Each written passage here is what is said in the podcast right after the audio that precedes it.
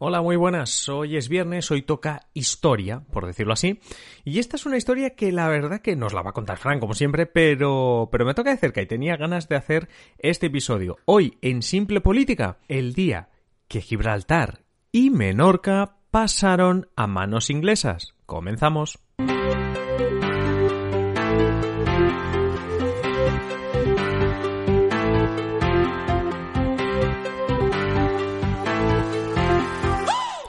Os habla Adrián Caballero y esto es Simple Política, el podcast que trata de simplificar y traducir todos esos conceptos, estrategias y temas que están presentes cada día en los medios y que nos gustaría entender mejor. Y antes de nada, acabamos la semana y lo hacemos como hemos hecho en los episodios de esta semana, pues con una petición hacia todos vosotros, y es que hemos descubierto pues que las diferentes plataformas donde podéis escuchar este podcast, pues dan prioridad a aquellos podcasts que tienen más me gustas, más reseñas, así que esta semana pues estamos así en plan campaña para que nos ayudéis a crecer. Y si estás escuchando este episodio en Apple Podcast, pues ya sabes, sea en un iPhone o en un ordenador Mac, ves a la aplicación, buscas Simple Política y déjanos si quieres una valoración de 5 estrellas. Si estás en ebooks, nada, puedes valorar y dar me gusta en cualquiera de los episodios y al podcast en general. Y lo mismo en YouTube, que puedes suscribirte y dar me gusta a los vídeos, que no dejan de ser también los episodios, además de otros contenidos que tenemos. En Spotify no hay nada de todo esto que estoy comentando, así que si eres de los muchos, de los miles que nos escuchas a través de Spotify, puedes ayudarnos yendo a YouTube, a Apple Podcasts o a iBooks y hacer lo que estábamos diciendo ahora, darnos un me gusta, suscribirte, etcétera. Simplemente daros las gracias a todos, a todos los que nos escucháis en las diferentes plataformas y ahora sí, vámonos al lío, vámonos a hablar con Fran. Pues hoy especialmente tenía muchas ganas de presentar rápidamente a Francisco Javier Rodríguez. Fran, muy buenas. Muy buenas, ¿qué tal? Pues muy bien, porque me hace ilusión el episodio, porque es verdad que lo que está de moda es Gibraltar, pero hoy hasta hablaremos de mi querida Menorca también, ¿eh? eh sí, sí, porque tiene una estrecha vinculación a la historia de Gibraltar, Menorca. Sí, yo decía, yo decía al inicio en la, presentación de que precisamente vamos a hablar de Gibraltar inglesa, que eso no nos extraña tanto, pero también hablaremos de una Menorca inglesa, pero vamos eh, por partes, vamos a dejar a Menorca, vamos a dejar lo bueno siempre para el final, vamos a dejar a Menorca para el final, y, y vamos a hablar de lo que a ver, siempre está de moda, pero últimamente más, sobre todo con este último acuerdo del, del Brexit, en el cual Gibraltar y sobre todo la frontera, por decirlo así, de Gibraltar, la frontera entre Gibraltar, la Gibraltar británica y, y, España, pues estaba también de moda por, por, por, la verja y por todo lo que estaba sucediendo y por las negociaciones y la importancia que le da España. Hoy, precisamente hoy, es la efeméride de unas negociaciones que dieron como resultado la cesión por parte de España, y esto quizá, cuando hablamos de lo Gibraltar español, lo hacemos la broma, porque yo ya más lo veo como una broma que otra cosa, ¿no? Pero cuando se habla de Gibraltar español, quizás se nos olvida, precisamente, y hoy es un buen día para recordarlo, que, que fue una cesión por parte de España de ese territorio a los ingleses, hablamos ya del siglo XVIII, ¿verdad? Eh, sí, y fue una cesión perpetua, además.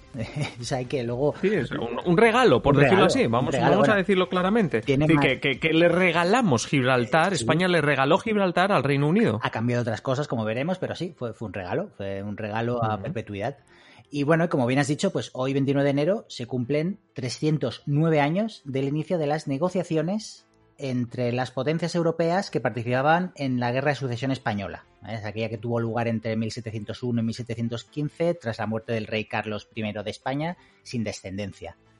Esto, es una, esto es un episodio de la Guerra de Sucesión Española que abordamos en el episodio, creo que fue en el 187 de Simple Política, cuando hablábamos de los orígenes de la Diada del 11 de septiembre.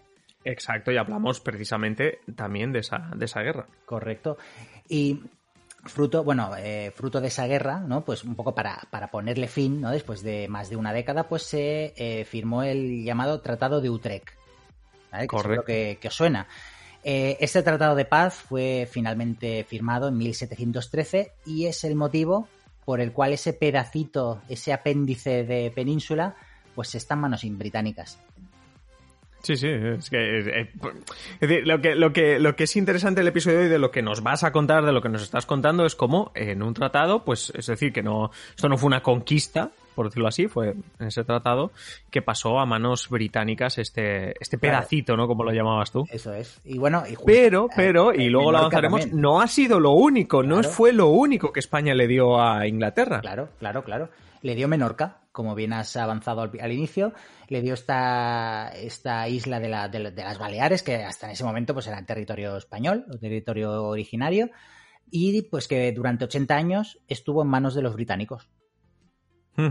Sí, sí, además es que eh, quizá para los menorquines o gente que, que, haya conocido bastante bien la isla no les va a sorprender, porque si uno va a Menorca se puede fijar en la cantidad de cosas que recuerdan a, a, la, bueno, a la época en la que los ingleses estuvieron dominando la isla. Es más, una anécdota es que el Día de los Inocentes no es el 28 de diciembre, sino que en la isla, en Menorca, se celebra el 1 de abril, como en el mundo anglosajón. Ah, por poner una anécdota de todo lo que ha quedado allí de, esa, de ese paso, por decirlo así, de los ingleses. Y obviamente no hay que decir que es un destino turístico para los ingleses mm, primordial, top, y que, bueno, que muchos negocios incluso que allí se regentan, pues están regentados por británicos que viven allí. Bueno, pues este amor a Menorca, pues ya se expresaba en el siglo XVIII, como bien veremos a, a continuación tres siglos de, amor por, por Menorca. Pero comenzamos por el principio. ¿Por qué España? Porque claro, ahora nos están escuchando y vale, vale. O sea, parece una locura, ¿no? ¿Por qué España cedió Gibraltar y Menorca al Reino Unido en ese momento? Pues mira, eh, como hemos dicho, fue fruto de las negociaciones para, para eh, firmar el, el, tratado de paz que pusiera fin a la guerra de sucesión, el tratado de Utrecht, que se llama en honor a la ciudad donde fue firmado.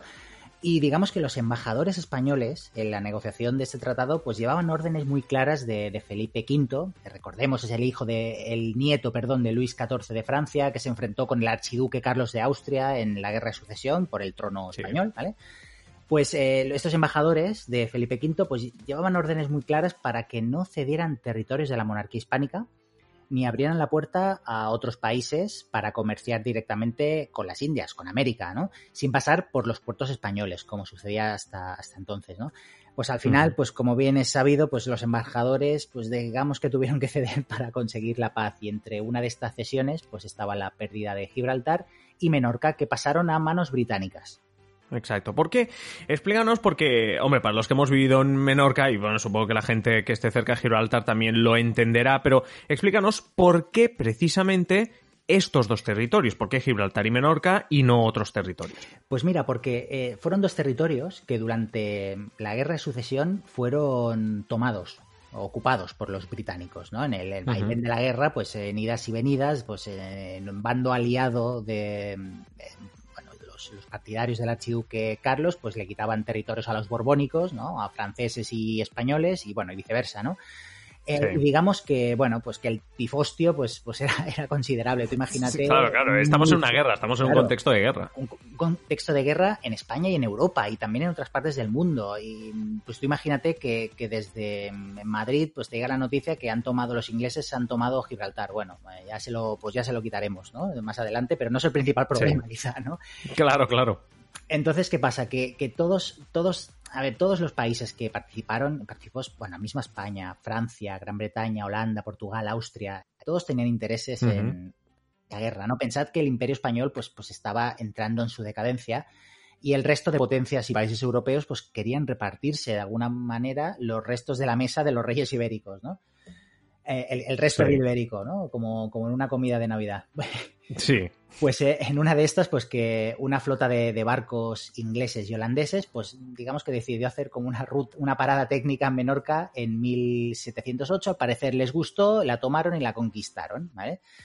A, aquella decisión de tomar la isla, digamos que era vital en aquel entonces para el devenir de la guerra, porque de alguna manera estabas poniendo a todas las Islas Baleares totalmente al lado de la causa austracista, que era la que, era la que defendían británicos y holandeses, y de alguna manera, pues eh, evitabas que en tu retaguardia, porque recordemos que los territorios de la antigua Corona de Aragón, pues eran más, se inclinaban más a la causa, causa ostracista, por lo tanto, tener un punto eh, a tus espaldas, como era Menorca, en manos de los borbónicos, pues no era una, una, una, muy, una idea muy claro, es que al final también son dos territorios eh, geográficamente estratégicos. estamos hablando de la entrada por el estrecho de Gibraltar, estamos porque es que además se llama así, estrecho de Gibraltar, y, Menorca es su posición dentro del Mediterráneo. Tú has dicho, ¿eh? pararon para hacer una parada técnica.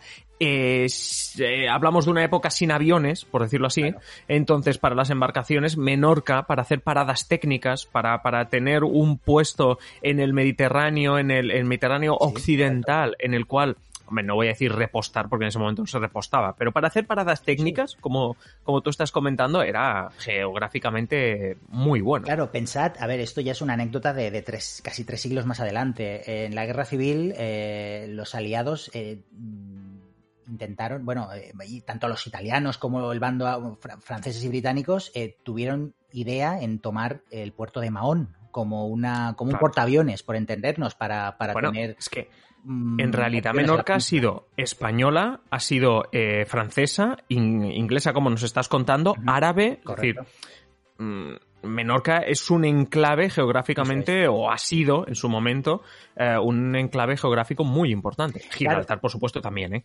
Claro, claro, claro, pero por eso mismo, una vez acabada la guerra, pues los ingleses pues, comenzaron a maniobrar pues, para hacerse eh, con la isla de manera definitiva, como compensación por las molestias, para entendernos, de haberla conquistado, ¿no?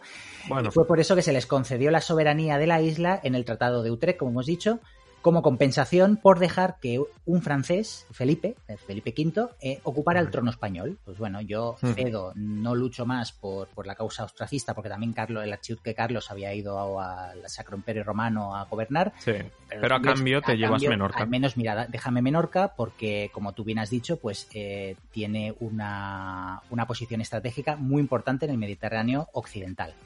Exacto. Y luego tenemos Gibraltar, que es como el protagonista del, episodio, que, bueno, que también acabó en manos británicas. Cuéntanos. Sí, es el protagonista de, este episodio. A ver, eh, acabó en manos británicas también tras el Tratado de Utrecht. Y su historia es muy similar, muy similar a la de Menorca. En este caso, en verano de 1704, otra flota de barcos holandeses e ingleses pues se fueron de ruta por las costas gaditanas y atacaron varias poblaciones, en el marco también de la Guerra de Sucesión. Entre ellas estaba Gibraltar. Ahí en Gibraltar, pues digamos que había menos de 100 soldados españoles y menos de 100 cañones de las tropas borbónicas, ¿no? Y ante los miles de soldados británicos y neerlandeses, pues que estaban entrenados, eran infantes de marina, que procedieron al ataque y consiguieron la plaza. Eh, aquí hay una curiosidad, y es no por meter leña en el fuego, porque la avanzadilla del desembarco aliado en Gibraltar fue llevada a cabo por un grupo de unos 300 soldados catalanes, ¿vale?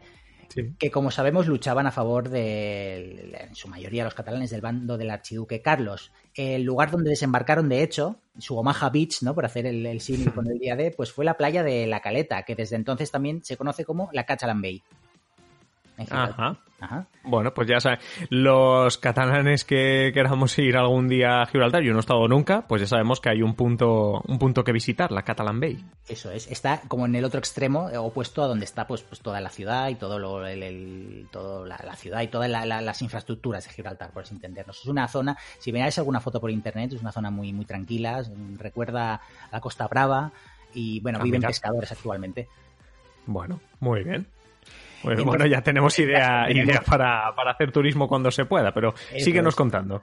Y bueno, entonces, pues eh, tras, tras la toma de Gibraltar, pues los ejércitos hispano-franceses, ¿no? Los borbónicos, pues intentaron recuperar la plaza a continuación, ¿no? Pero, pero sin éxito, ¿no? Y con estas, pues que llega a 1713 y el Tratado de Utrecht, en el que España pues se ve obligada a ceder la soberanía perpetua del Peñón al Reino Unido, pues como, hemos dicho, junto con Menorca. ¿vale? Volvemos a la estrategia. El objetivo principal de los británicos pues además de ganarles a los españoles en sus propias narices, pues también que la rivalidad entre ambas potencias por entonces pues era más fuerte, ¿no? De, lo, que, de lo que se puede imaginar, de, lo que es actualmente. Pues de alguna manera los británicos lo que querían era mantener un, un, par de enclaves estratégicos para garantizar su presencia y el control, como hemos dicho, del Mediterráneo occidental, ¿no? Ya lo hemos explicado, con el Peñón controlas el paso por el estrecho, del, del Atlántico al Mediterráneo, mientras que si tienes una base en Menorca, pues puedes llevar barcos y tenerlos allí preparados en caso de que quieras intervenir en, algunas, en algún asunto del, del Mare Nostrum, ¿no? No, no tener que enviarlos desde la Gran Bretaña, pues para que den toda la vuelta y tarde más en llegar y, toda la pesca. Sí, al final lo que estaban haciendo es, por un lado, garantizarse la entrada al Mediterráneo, por otro, una vez estoy dentro del Mediterráneo, tengo una base donde dejar, pues eso, mis embarcaciones, mis buques de guerra, etcétera, etcétera. Sí, sí. Y, bueno, consiguen con este tratado de Utrecht, eh, Inglaterra, el Reino Unido consigue Gibraltar, pero Claro, tú estabas comentando, es que esa perpetuidad, pero bueno, danos un poquito más de detalle. ¿Qué decía el Tratado de Utrecht sobre Gibraltar? Pues mira, sí, resumidamente el tratado eh, decía y dice que son inglesas, la, que pasan a ser inglesas, eh, queremos decir, la ciudad, el castillo, el puerto y las defensas, para siempre. Vale. Eso sí, España tiene, digamos, como una opción de compra, por entendernos, ¿no? En ah. caso de que el Reino Unido, pues, se quisiese deshacer de esta propiedad, o bien si cambiase el régimen político pactado, pues España pues podría, tendría como la prioridad, ¿no? Para, para, para comprar la plaza, para recibirla, ¿no? Pero bueno, esto es una de las reclamaciones históricas españolas, puesto que Gibraltar pues, ha cambiado su estatuto en varias ocasiones, en los años 60, en 2002, 2006 hubo otras votaciones. Claro, y, España entiende que eso es cambiar de régimen, que es lo que dice el tratado. Claro, claro, claro. De alguna manera, pues España es lo que esgrime, ¿no? Una de las razones que esgrime pues, para buscar la soberanía o directamente pues la soberanía completa del Peñón. Y además, otra cosa importante, el tratado mm, no establecía una línea fronteriza fija. Mm, eso es curioso. De tal latitud a tal es la frontera, no. El Peñón es, una, es un trozo de tierra que tiene unos 6,8 kilómetros cuadrados y es, como hemos dicho antes, como un apéndice que baja un poco en paralelo al extremo sur peninsular, ¿no?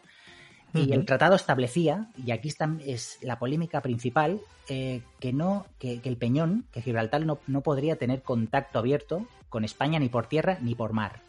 Hombre, pues eso es complicado claro, de ahí las quejas españolas acerca de las ampliaciones que los británicos pues, han ido haciendo en las últimas décadas, pues como el aeropuerto y otras infraestructuras. El, tema del aeropuerto es uno de los puntos de desacuerdo entre España y Reino Unido y que aparentemente se estaría violando el Tratado de Utrecht que tanto escriben los británicos para reivindicar Gibraltar.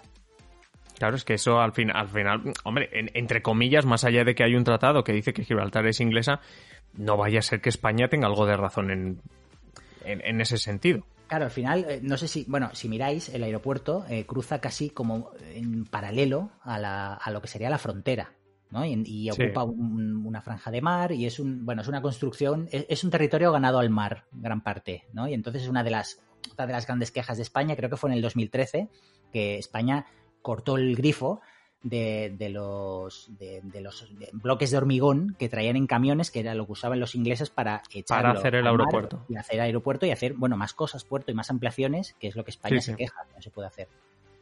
Claro, claro, porque al final si le ganas terreno al mar, claro, parece que Gibraltar vaya siendo más grande. Claro, y puedes llegar a África, ¿no? Si quieres, también podrías. Claro, puedes conectar, sí, sí. Claro, claro.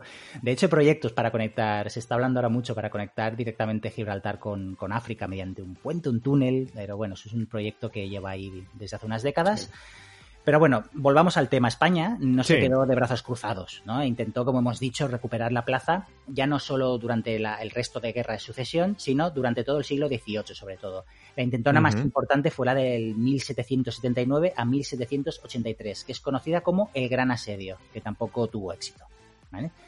Por su parte, también hay que decir que los británicos fueron a lo largo del siglo XIX, pues ya ocupando poco a poco partes del istmo de Gibraltar, que es la zona que conecta el Peñón con la península y que digamos que servía como final era como una zona desmilitarizada, ¿no? Recordemos ese, ese, espacio para que no tuviesen contacto directo con la frontera de España que decías antes. Eh, Felipe V, de hecho, eh, mm, mandó a, sus arquitectos eh, construir muchas fortalezas alrededor de lo que sería hoy la línea de la Concepción, pues para evitar que los ingleses pues pudieran avanzar hacia territorio y mantenerlos un poco pues acorralados ¿no? en, el, en el peñón.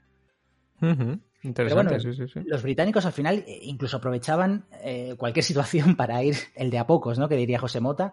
Eh, incluso aprovecharon un permiso de la corona española a principios del siglo XIX para instalar barracones médicos en el istmo, ya que la fiebre amarilla pues estaba azotando el peñón. Entonces la corona pues les dio la corona española les dio permiso para construir unos barracones en esta zona de istmo que estaba deshabitada. ¿Y qué pasó? Que luego los británicos pues no los retiraron, ¿no? Eh, dejaron ahí los barracones y, fueron instalando pues un hospital y otra, otra serie de, instalaciones. Hasta que en 1908 el ejército de su majestad pues levanta una valla de su majestad británica, levanta una valla que es la famosa verja que ahora se, quiere derruir en función pues al acuerdo que han llegado España, Gibraltar y el Reino Unido. Pero esta verja, digamos que está aún más lejos del peñón, ocupando más tierras de esta zona desmilitarizada que es el istmo. Ya, o sea que lo que estamos comentando es que esa famosa verja que está saliendo en las noticias y que parece que, bueno, que es parte del acuerdo, el, tirarla abajo, por decirlo así, viene de 1908 o viene incluso de antes, de ese aprovechamiento, ese permiso para unos barracones y que al final parece que me quedo aquí. Claro, claro, eh, fueron avanzando y como era una zona, mm, en el tratado no se establece una frontera que va de tal punto a tal punto, sino que dice básicamente que lo que es británico pues es la ciudad, las defensas y el puerto, pues hmm. claro, eh, ¿quién, dice que ese istmo es de España o es de Gran Bretaña? ¿no? Entonces, pues de aquí hmm. que fueron avanzando poco a poco, incluso aprovechando otros momentos como la Guerra Civil Española, que es en el, en el año 1938, en plena guerra, los británicos construyen su aeropuerto, que como hemos dicho cruza en, perpendicular, el famoso istmo, ¿no? Eh, de hecho, hay que decir, la Comisión de Exteriores de la Cámara de los Comunes británica expresó hace unos años sus dudas acerca, acerca de, la ocupación británica del istmo. O sea, como poniendo. Vamos, que hasta ellos mismos reconocen que a lo mejor ahí. Se han pasado. Se han pasado, sí, sí, sí, sí. Ya, ya, veo, sí, sí. O sea, eh, eh, hasta, hasta ellos em, creen que, bueno, que posiblemente se, se, ha, se ha acelerado. Y la verdad es que estás comentando que sí, que, que en este siglo XX hemos visto como muchos eh, momentos de, de, tensión, pero me gustaría, me gustaría avanzar hasta, bueno, porque, porque es que yo creo que en la historia reciente hemos visto mucho estos momentos de tensión, hablamos de este Gibraltar español, por decirlo así, pero vemos como con el Brexit, eh, digamos que, se ha acelerado, ¿no? Algo, esta nueva relación que hay que tener. Es decir, el Reino Unido se va de eh, eh, la Unión Europea y hay fronteras, entre ellas la de Gibraltar con España, que, bueno, que tienen que pasar una nueva realidad, una nueva normalidad ahora en este contexto que, de pandemia. Eso es, eso es. Bueno, de hecho, hay, que explicar que en los años 60, en el 69, el gobierno de la dictadura en España ordenó cerrar la verja y no la volvió a abrir hasta el 1982. O sea, Gibraltar estuvo aislado. Para, para ir de Gibraltar a la línea tenías que ir a África y darle la vuelta. Y entrar a España como viniendo de África. Y durante estos años, pues casi un 20 años, pues la verja estuvo cerrada porque el Reino Unido permitió a los llanitos, que son los gibraltareños, pues celebrar un referéndum sobre si querían quedarse en España o en el Reino Unido. Y los gibraltareños, pues ante la posibilidad de, de entrar a formar parte de un país gobernado por un dictador o una democracia como el Reino Unido, pues votaron obviamente quedarse con el Reino Unido. Y entonces, pues a partir del 82, España, como gesto de buena voluntad para entrar en la comunidad económica europea, pues levanta la verja.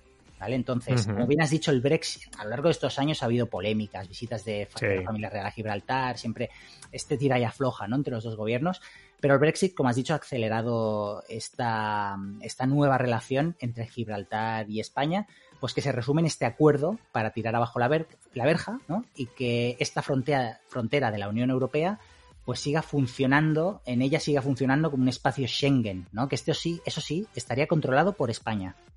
Sí, sí, algo como lo que contamos en su día sobre la frontera de, Gibraltar, eh, digo de Gibraltar, perdón, de Irlanda, que también con los acuerdos han sido uno de los acuerdos más sonados, y en este caso también con el tema de, de, Gibraltar. Como tú dices, lo más destacado es esa verja, que ya has explicado la historia de esa verja que bueno, pues que parece que vamos a ver no solo abierta como desde 1982, sino casi tirada. Oye, y antes de acabar el episodio, no quiero acabar el episodio sin recuperar el tema de Menorca y que nos expliques em, cómo volvió Menorca a manos españolas, porque la hemos dejado en manos inglesas y vamos a saber cómo Gibraltar no, pero Menorca volvió a manos españolas. ¿Cómo pasó?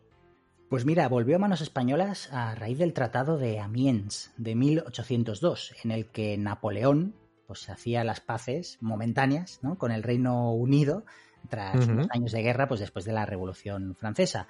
Los franceses, que por aquel entonces eran aliados de los españoles, porque esto, recordemos, sucedió antes de, la Guerra de Independencia, que sucedió unos años más tarde, la invasión napoleónica de España, Entonces, pues Napoleón en este tratado de paz eh, obligó de alguna manera a los ingleses a devolver Menorca a los españoles. Entonces, eh, una vez que cayó en manos españolas, pues no ha vuelto a manos británicas. Sí que es cierto que a lo largo de los 80 años de, presencia británica en Menorca, pues hubo, hubo bastantes, bastantes batallas, intentos de España de recuperar la isla y de hecho hay una curiosidad que vincula la Pascua Militar, que se celebra cada Día de Reyes, el 6 de, 6 de, enero. De enero. Que es como una celebración militar con el rey, que hace un discurso, que sirve un poco para hacer balance del año, pero el origen de la Pascua Militar es eh, una batalla eh, que precisamente el ejército español y el francés derrotaron a los británicos en Menorca en 1782, lo que dio paso a, una breve, a un breve periodo de soberanía española en la isla antes de volver a ser británica después. Entonces la Pascua militar pues tiene que ver con Menorca también. Sí, no, yo recuerdo en estar en 2002 en el, bueno, pues en el, en el, en el 200 aniversario del Tratado de Amiens ahí en Menorca, muy, muy bonito, la verdad que eh, representaron lo típico, ¿no? El paso, eh, como la, la devuelta de las llaves de Menorca, digamos así, a manos, a manos españolas. Pero es muy curioso, ¿eh? Siempre esto de pensar en Gibraltar español, pero bueno, cuidado que, que Menorca no tenga que pasar también a ser, a ser inglesa. No, y al final, eh, también, cuidado, a ver, hemos hablado mucho de la política, hay que decir que, los gibraltareños se sienten muy británicos, lo han expresado en cantidad de veces en referéndums que quieren seguir formando el Reino Unido y los pueblos de, todo lo que es el campo de Gibraltar, pues, pues dependen de la economía de, Gibraltar y 15.000 personas van a trabajar cada día a la colonia británica, por lo tanto, pues el acuerdo al que se ha llegado pues beneficia a ambas partes, también hay que decirlo. Sí, no, claro, además eso, mientras se mantenga la, soberanía inglesa, pues los, los llanitos, como dices, la gente de Gibraltar, los gibraltareños, pues contentos porque es lo que te dices. Eh, ellos se sienten ingleses y prefieren seguir bajo, bajo soberanía inglesa. Pero es curioso, pues bueno, pues que está toda esta historia muy curiosa que hay detrás de Gibraltar y también de Menorca. Francisco Javier Rodríguez Fan, muchísimas gracias. Nos escuchamos el viernes que viene, nos escuchamos en la clave también. Muchas gracias. Gracias, nos escuchamos.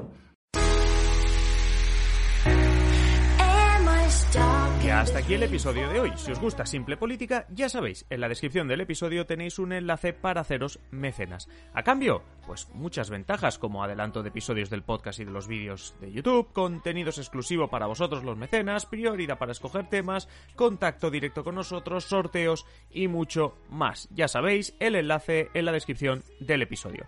Y nada más ahora sí, manteneros siempre informados y nos escuchamos en el siguiente episodio. Un saludo y que paséis feliz día.